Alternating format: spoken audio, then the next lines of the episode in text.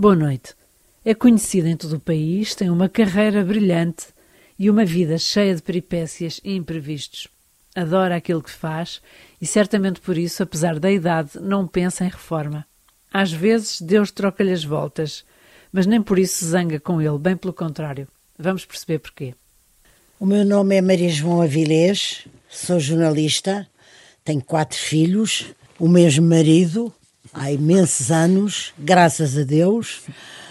Gosto imenso da minha profissão, nunca me ocorreu trocá-la ou acumulá-la com qualquer outra coisa. Acho que o jornalismo é uma janela aberta sobre a vida, o mundo, a natureza humana, a atualidade, uma, uma coisa muito interessante. Há muita gente que olha para os jornalistas com desconfiança, talvez cada vez mais olha, por causa do que tem sido publicado. Olha, com desconfiança, tem razão, mas é preciso dizer que alguns se põem um bocadinho a jeito, no sentido em que se deixam passar a mão pelo pelo com demasiada facilidade.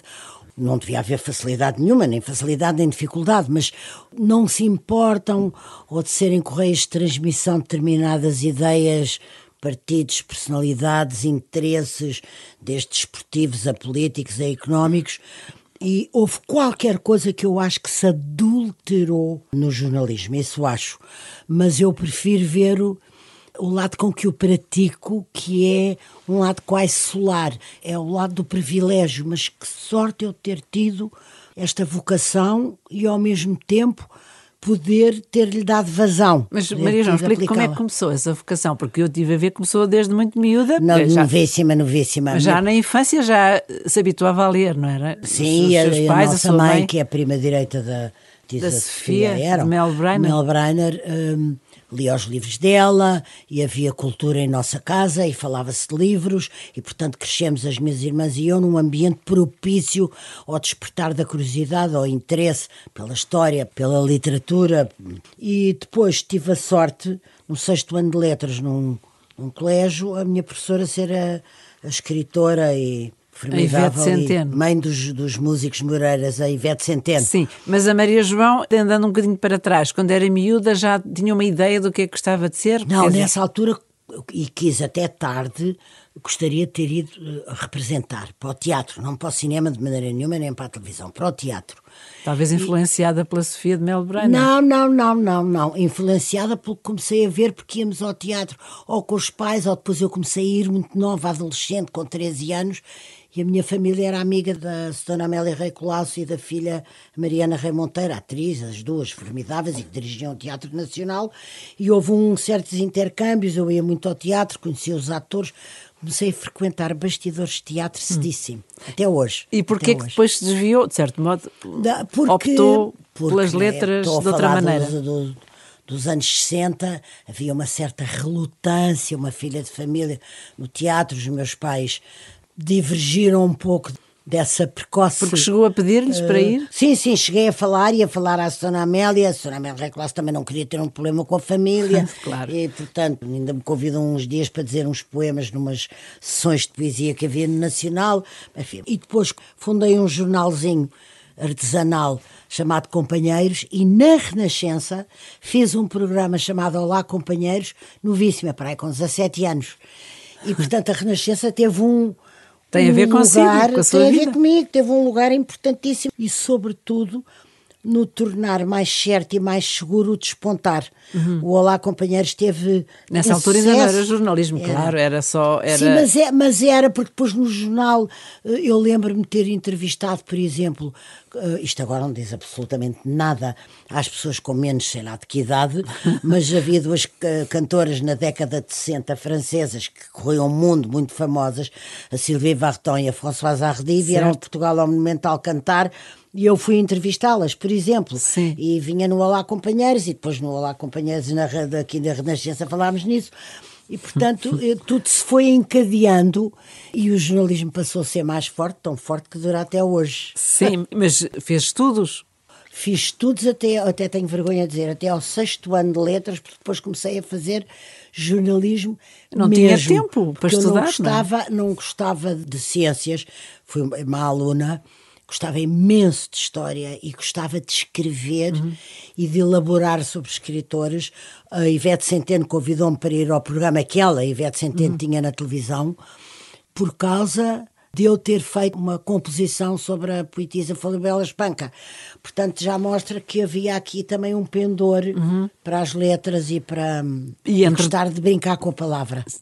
Brincar no bom sentido, Sim, de, claro. de andar ali de roda das palavras. Claro, entretanto, nos anos 70, que o 25 de Abril, não é? Sim, exatamente. Isso, lembra-se com Mas eu já onde estava, é estava, a trabalhar na capital, não, uhum. já estava a trabalhar... Portanto, uh, começou a trabalhar na capital...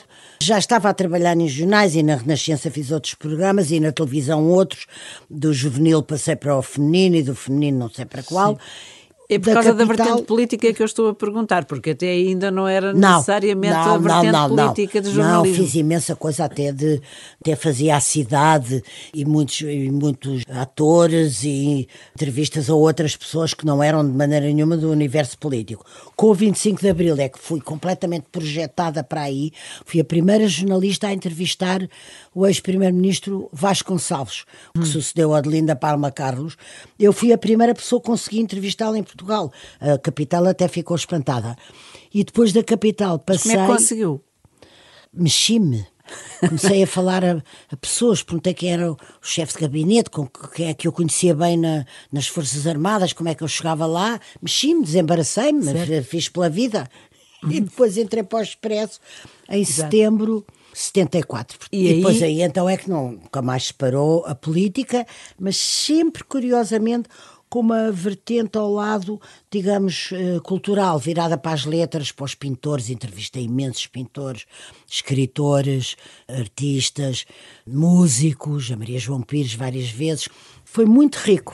O Expresso Sim. foi riquíssimo e importantíssimo na minha vida também. Sim, percebemos com as suas obras publicadas e além do cotidiano da vida política, sobretudo também a Maria João é conhecida pelos livros que escreveu e com as figuras mais determinantes das últimas décadas no país, governantes e presidentes. Bem, eu tive a sorte, por já escrevi sobre o Dr. Sá Carneiro, quando ele morreu. E até ganhou um prémio. Biografia. E, e ganhei um prémio, prémio da EF. Não, ganhei um prémio não pelo livro. Um artigo. Por um artigo, exatamente. Ganhei um prémio entre 340 trabalhos, um prémio internacional. Sá Carneiro, o último retrato. Exatamente. E ganhei um prémio internacional em 81, e fiquei muito orgulhosa. Foi. E depois o prémio levou Marcelo Rebelo de Sousa, que na altura estava no Expresso, Francisco Balsemão, que era o diretor, a dizerem era interessante fazer uma biografia, já há aqui elementos, era interessante. Fiz e teve várias edições e depois teve um relançamento aqui há uns uhum. anos numa das salas da Assembleia da República, o que também muito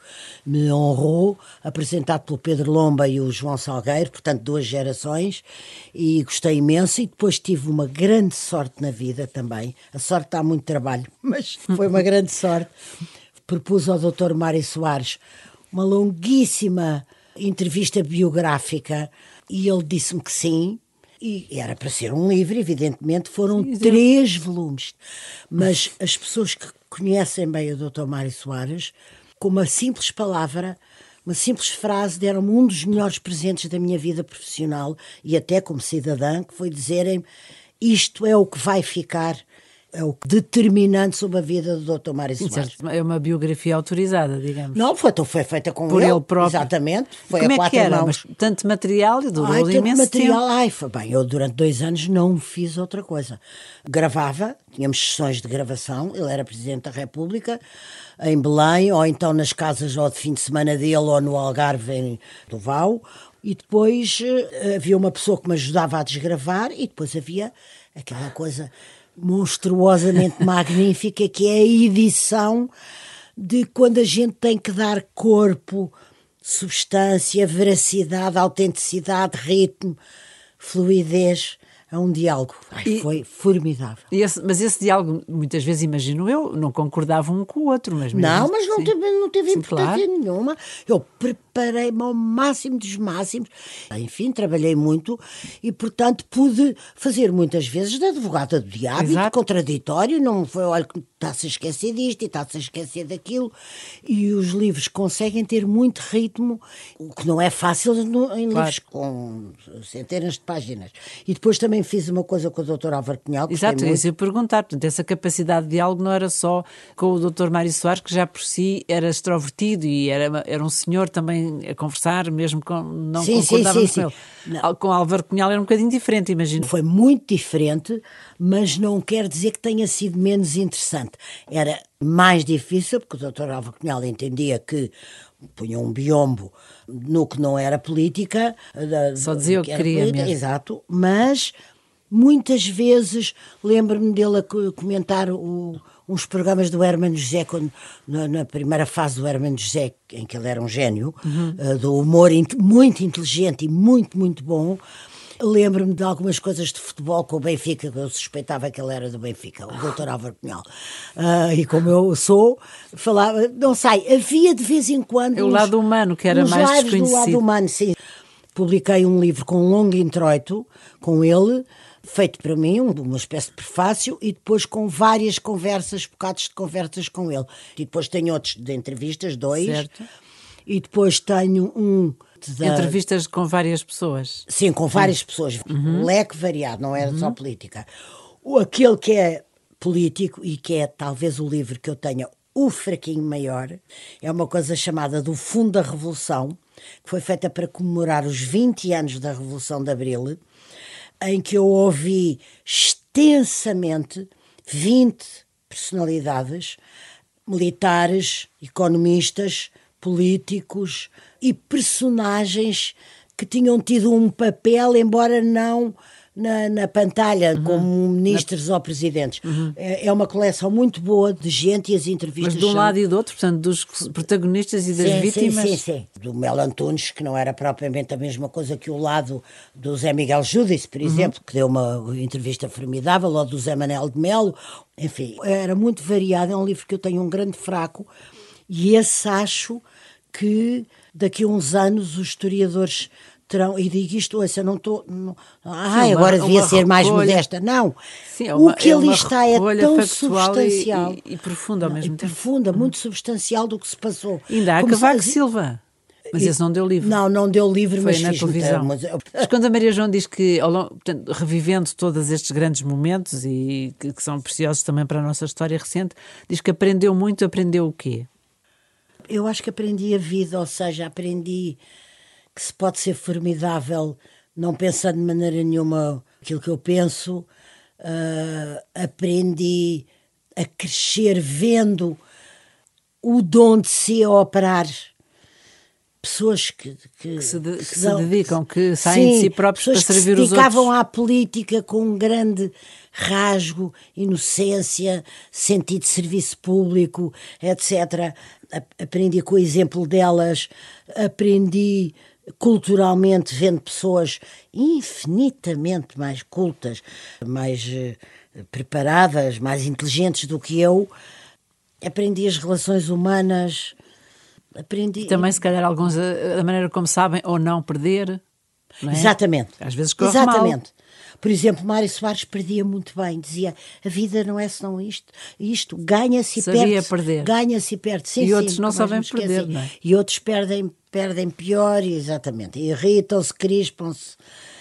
Aprendi com os exemplos, com hum. exemplos de pessoas que eu achei de alta qualidade, mas não só na política, inclusivamente nas artes, uh, na igreja, uh, na juventude, aprendi a ver várias maneiras, o desdobrar de várias maneiras de ser e algumas delas postas ao serviço do país. E esta disponibilidade que tem para o outro, porque no fundo eu acho que isso também é o, o que lhe dá eh, entusiasmo, porque estamos aqui a ouvi-la falar e a Maria João já não é propriamente jovem, desculpa, eu também já não sou, por isso. Não. Ai, não sou, não. Por isso, até o normal, porque tem 76 anos, certo? Sim já está na idade da reforma, ou seria até compreensível abrandar o ritmo. E estamos a ouvi-la falar com uma energia, um entusiasmo. Qual é esse segredo? Não, sabe o que é? Eu até agora recentemente tive um convite da TVI para um espaço de, de comentário às quartas-feiras, que começou há três semanas, mais ou menos, e eu fiquei tão espantada e pensei, mas como é que se lembram de mim? Mas ficou contente? Fiquei muito contente. Pois é isso. É um privilégio que eu todos os dias agradeço a Deus. Baterem-me à porta com esta idade, acharem que vale a pena bater-me à porta com esta idade, caramba, Mas, meu Maria João, nós ouvimos-la e percebemos que vale a pena. Portanto, Não. a minha pergunta é, o que é que lhe dá essa vivacidade? Porque... A curiosidade. Sabe que a curiosidade é um dos maiores motores contra o envelhecimento, a instalação, a entrega, ou dizer, ah, agora com esta idade não. Com esta idade não. Mas se a gente tiver vontade e energia, graças a Deus, e possibilidade, saúde, etc., não há entraves. A curiosidade é um motor formidável contra a instalação. Eu tenho horror. Certo à instalação e estou, escrevo muitas vezes. Os portugueses vezes são, muito, é são muito habituês da instalação, é, gostam exatamente. estes eu grandes ia, costumes estas coisas. É, eu assim. agora ia aí, eu ia lá. Diga, diga. É, tivemos uma transmissão inteligente de pensamentos, ou seja, eu luto muito e às vezes nas minhas crónicas no Observador ou noutros lados apetece-me apelar à desinstalação. Há uma espécie de instalação. É assim, não, mas pode não ser assim, pode ser melhor. Às vezes pode custar um bocadinho ao princípio, mas depois compensar. Pode não ser assim. Eu acho que isso é o que define verdadeiramente, pelo menos eu, como eu considero, o, que, o ser velho ou não ser velho. Porque Exatamente. há jovens de idade que estão Sim, instaladíssimos, portanto, são velhos. Amassadores e ao contrário, olha, para o Papa, por exemplo, sei lá, até o próprio Sim. o Bento XVI uma vez, com 80 e tal anos, disse, nunca se contentem com o que têm. Exatamente. Desejem sempre mais, sempre mais até ao fim. Mais. Exatamente, exatamente, exatamente. Sabe que das coisas que mais me comoveu foi esta última viagem do Papa Francisco, em que se vê que ele ao anda... Iraque. Sim, com dificuldade. Com dificuldade, Sim, claro. um, com ciática. Um, com um coxear, uhum. com a ciática, com aquele problema da anca.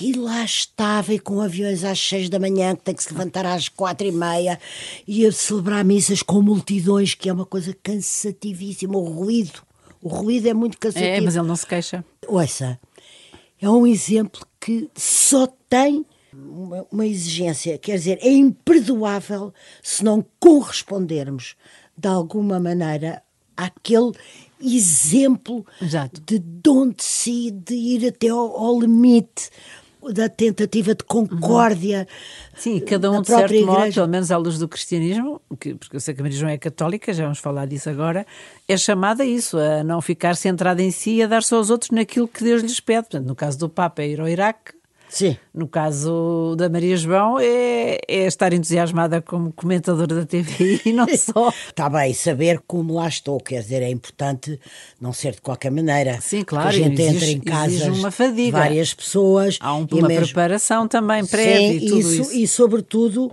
discordar de uma forma educada e serena por exemplo, eu estou a falar para pessoas que podem que, que, são de direita e de esquerda. Eu não quero de maneira nenhuma ser humilhante ou, ma ou magoar. Ou... Não, apenas explicar que, do meu ponto de vista, aquilo está claro. errado ou está certo, mas fazê-lo com boas uhum. maneiras. Então gostava de recuperar esta ideia, ideia central do, do aceitar desinstalar-se. Também a Maria João tem muito no seu currículo, porque toda uma, de uma herança de, de, das casas e de, recentemente teve que mudar de casa, isso Sim. sabemos que lhe custou bastante, tem tudo a ver com a sua família, mas também em relação a filhos, não é? Exatamente, Porque em relação ao filho. Tem uma vida marcada pela morte de um. Sim, é? e, e, Deus, pela, Deus, e por Deus ter chamado outra para uma vida não, consagrada. Exatamente, chamou dois, olha que em cinco, não estamos mal. Os outros também chamam Tem... à sua maneira, mas estes são mais radicais. Quer dizer, sim, sim, sim, os outros também chamam, com chama certeza. Uh, talvez com menos êxito, porque tenho dois filhos, é extraordinário, que não praticam. Não é tão interessante. Quem como, sabe? Como, não, como, como é que é de explicar? Como a mostra do que pode ser a natureza humana, claro. saída de uma mesma casa, do mesmo pai de uma mesma mãe. Eu tantas vezes me interrogo. Que sinais é que a gente emitiu? É o mistério da liberdade também, não é? Possível? É, com certeza. Uma das razões que as minhas irmãs e eu conseguimos fazer as coisas, foi que nos foi dada uma liberdade, não direi incondicional, mas uma liberdade inteligente e bem explicada. E provavelmente sem querer o meu marido e eu fizemos a mesma coisa, porque ter uma filha que escolheu uma, a vocação mais radical dentro das vocações religiosas, que é uma vocação contemplativa. Uh, Sim, a Verónica que trabalhou na Renascença e que trabalhou é na Renascença dela por causa Verónica de sermos colegas. trabalhou aqui. na Renascença, exatamente.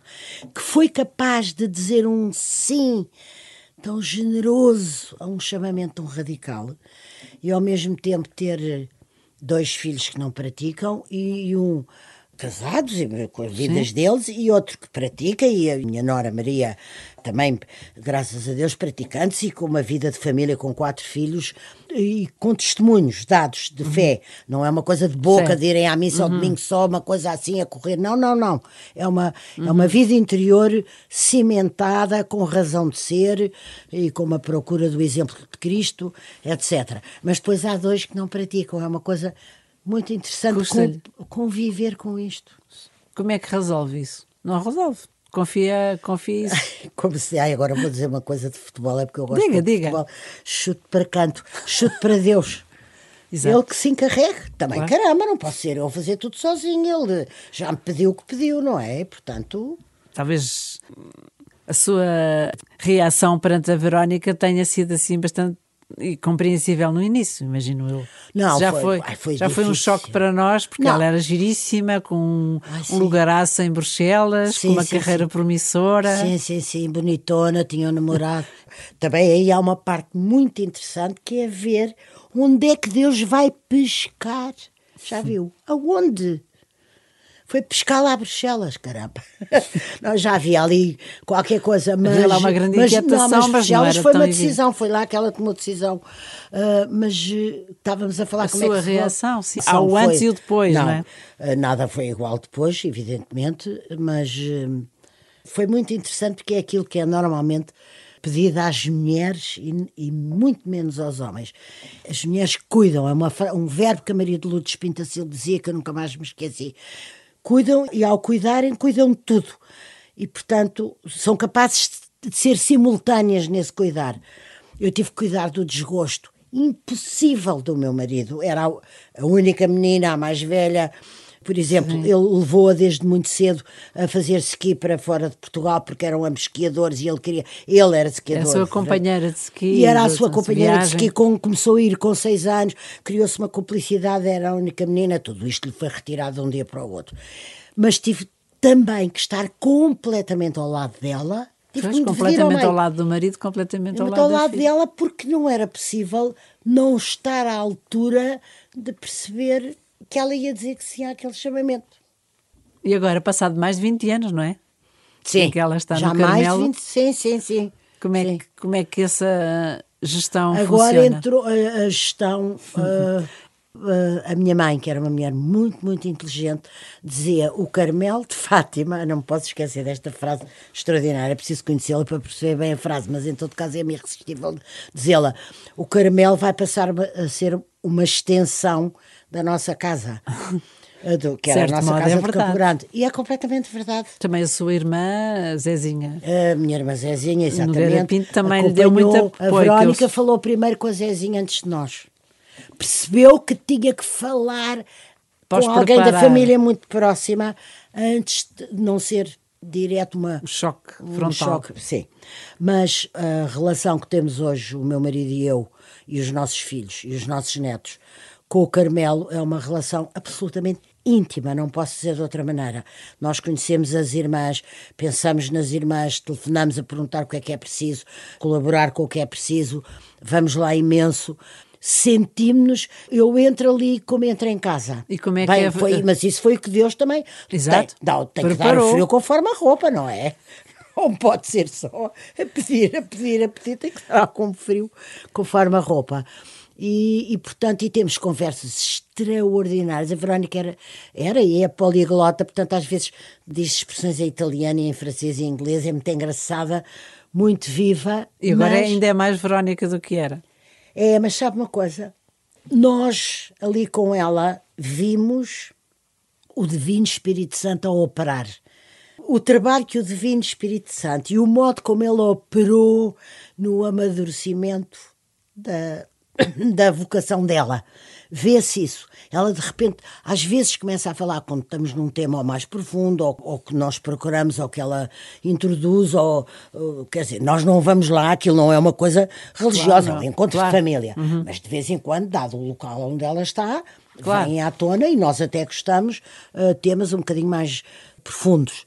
E ela adquiriu uma sabedoria, uma profundidade, um discernimento Sabedoria que mesmo. É exatamente. Exatamente. E portanto, isso é muito interessante também para nós. E um dos nossos filhos, uh, que é o Vasco, que é filhado dela, que é o mais novo, e que já é pai de família, etc., e é muito inteligente, é brilhante, tem umas conversas com ela interessantíssimas do ponto de vista de ele assumir-se como ateu, atenção. E ela ali. Eu às vezes digo, eu tenho que pôr aqui um gravador Uh, mas é evidente que, se me pergunta, é inconfortabilíssimo para mim e para o meu marido termos dois filhos que não praticam. Claro. É muito inconfortável, eu assumo isso. Podem ser muito inteligentes e muito reussis nas vidas profissionais deles, que são, graças a Deus, um é arquiteto, o outro trabalha num maior banco de Viena da Áustria, porque casou com uma austríaca, mas a questão é que a vida não, não é, é, não é só aqui embaixo, há outra, outra exatamente, dimensão exatamente. misteriosa que nos define exatamente. também, não é? Mas Deus, eh, em casa do meu pai há muitas moradas Exato. e Deus fala de muitas maneiras. Yeah, é, portanto, a paciência de Deus é infinita e nunca se sabe. Maria João, o nosso tempo infelizmente está a chegar ao fim. A gente só... podia continuar, ah, pois sabe era. Deus. dava, dava outro programa. Mas eh, só uma pergunta, com esta saudável inquietação que a define, esta curiosidade imensa, com este desejo sempre de mais.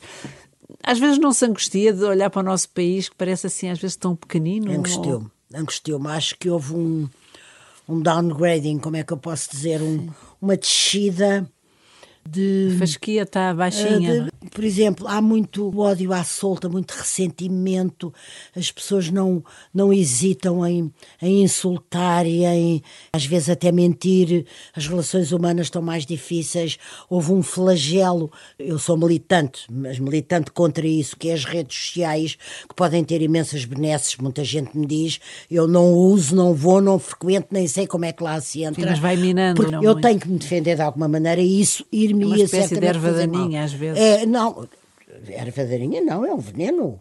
Não é uma erva daninha, é um veneno. O que aquilo pode fazer às pessoas. E, portanto, eu acho que houve a política, eu lembro-me de ver já políticos mais generosos, mais sérios, mais capazes da noção, de, de, cumprir a noção de serviço também no Parlamento e nos governos.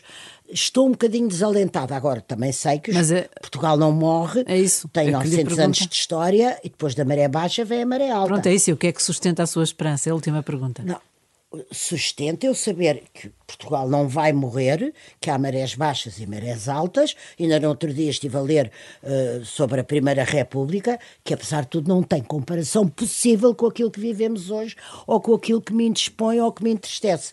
E, portanto, é uma questão de ir aguentando e procurar, sobretudo, dar o exemplo oposto.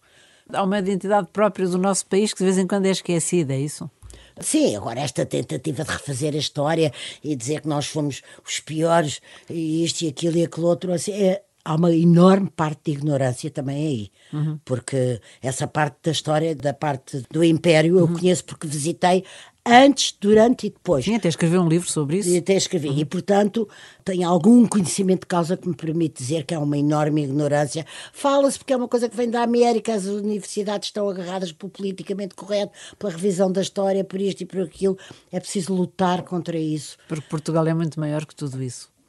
Sim, já foi, uh, vai ser outra vez, agora pode estar numa baixa, mas apesar de tudo não se pode é perder a esperança nem no país, nem nós que seremos capazes de devolver uh, mais brilho, mais saúde, mais nervo, obrigada, mais vontade. Muito obrigada, Maria João Ai, Avilés, por este seu entusiasmo eu. que nunca decresce, é extraordinário. Melhor, até aumenta, é diretamente proporcional ao número de, dos seus anos. que bom. E isso é um grande exemplo para todos. Muito, Muito obrigada. Obrigada, ai, por amor de Deus, obrigada.